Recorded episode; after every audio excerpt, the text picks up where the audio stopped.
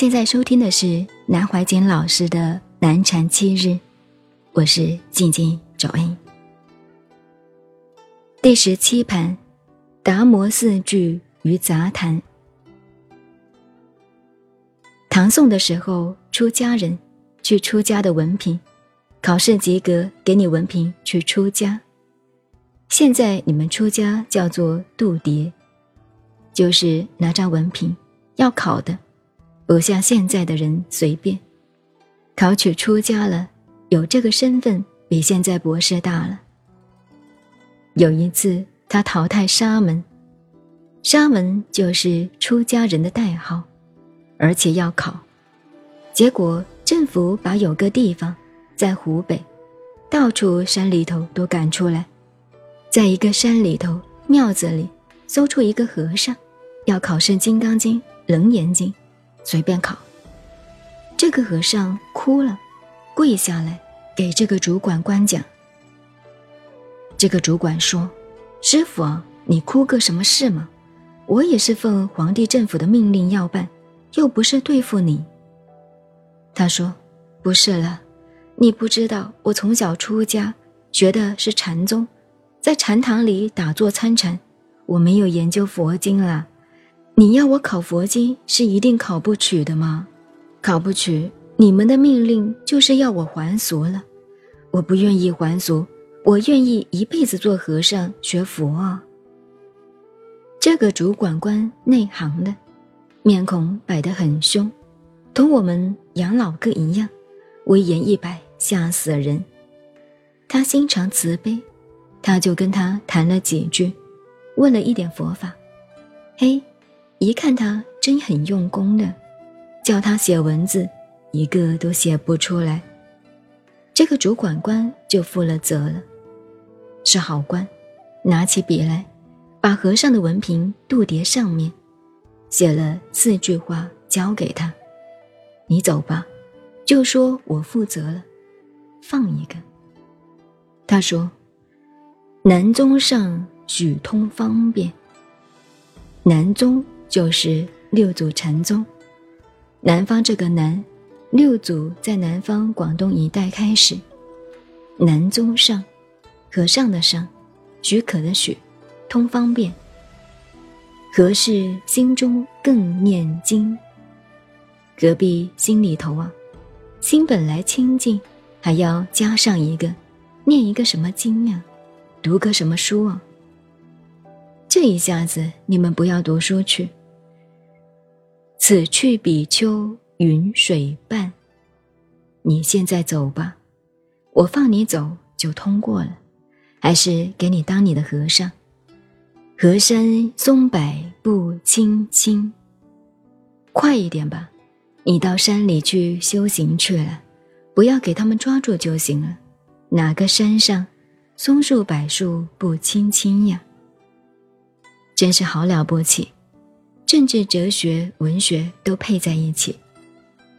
南崇尚许通方便，何事心中更念经？何必加一样东西呢？此去比丘云水伴，就放人了。你去吧，我负责。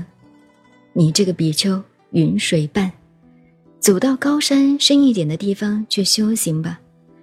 隔山松柏不青青。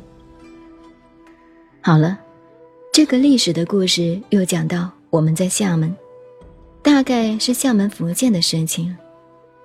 有一次，厦门的这位刺史，唐朝的，叫做于右，不管名字了。这个历史你们不懂了，不是说你们不懂，这个话很抱歉，好像很傲慢。就是讲历史太麻烦了。一位当年的刺史，一路诸侯，管湖北。人家说有个和尚不守规矩，一天到晚疯来疯去，在街上乱跑，不好好的在庙子里，不晓得什么，这样啊，社会秩序不好，抓来。他很威严，一看到这个和尚疯疯癫癫的，他就问他。你叫什么名字啊？不说话。哪里人呢？不说话。哑巴吗？摇摇头。不是哑巴吧？为什么不讲呢？以前法律就是我，我就是法律。真要打人了，他也不打。你为什么不肯说话？你会写字吗？会。你读过书吗？会作诗吗？会。拿笔来，拿纸来，你写给我看。他拿了笔就写：“家住岷山东复东，山中日日有花红。而今山中日日，天天有花红，有花红。而今不在花红处，花在旧时红处红。”美不美啊？好不好啊？诸位同学，你们通过吧。家住岷山东复东，山中日日有花红。而今不在花红处，花在旧时红处红。究竟是福建哪一个地方的人？葛老子他也还不说。看诗呢？你看简简单单这个诗，这一首诗就美极了。这晕幼一看就愣住了。吃和尚。这个光头可不简单呢，他就改了脸色。师傅，你还是详细写一个吧。他拿起笔又写了：“家住岷山西复西，山中日日有莺啼，黄莺有莺啼，有莺啼。而今不在莺啼处，应在旧时啼处啼。”这位首长一看呢，不说话了。师傅，你请吧，没有事了，没有事，你请吧。这就是禅宗。禅宗不立文字，不立语言，但是要用出文字、语言，每一个表达的都很高明。那么，这位禅师究竟是谁呢？谁也不知道。到现在。